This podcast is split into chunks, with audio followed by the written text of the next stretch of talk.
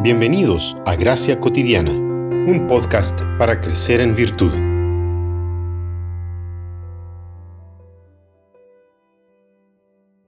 No hagáis nada por egoísmo o por vanagloria, sino que con actitud humilde cada uno de vosotros considere al otro como más importante que a sí mismo.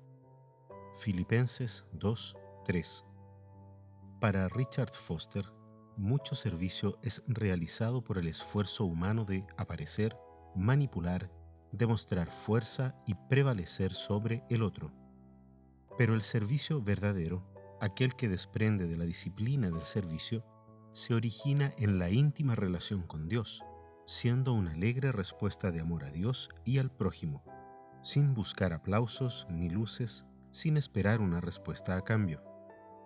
No escogemos a quien servir, no hacemos discriminación, pues nos tornamos siervos de todos, según podemos leer en Marcos 9:35. La motivación del corazón para servir casi siempre es un obstáculo al servicio verdadero. No es algo que deseamos hacer espontáneamente ni lo hacemos desinteresadamente. Por eso el servicio ejercitado como una disciplina reorienta nuestras inclinaciones y nos enseña a cuidar de los otros en primer lugar. Presta atención a las personas que te rodean.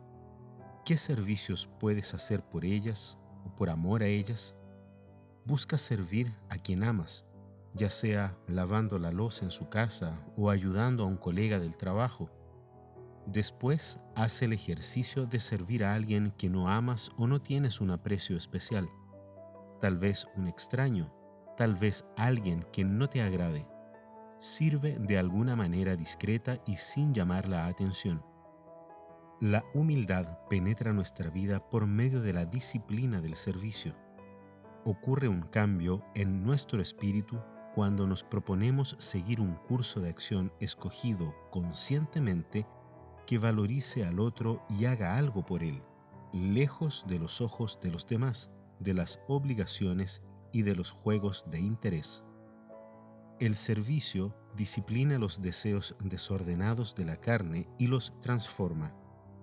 La carne busca atención, se retuerce en busca de honra y manipula medios para lograr reconocimiento público por el servicio prestado.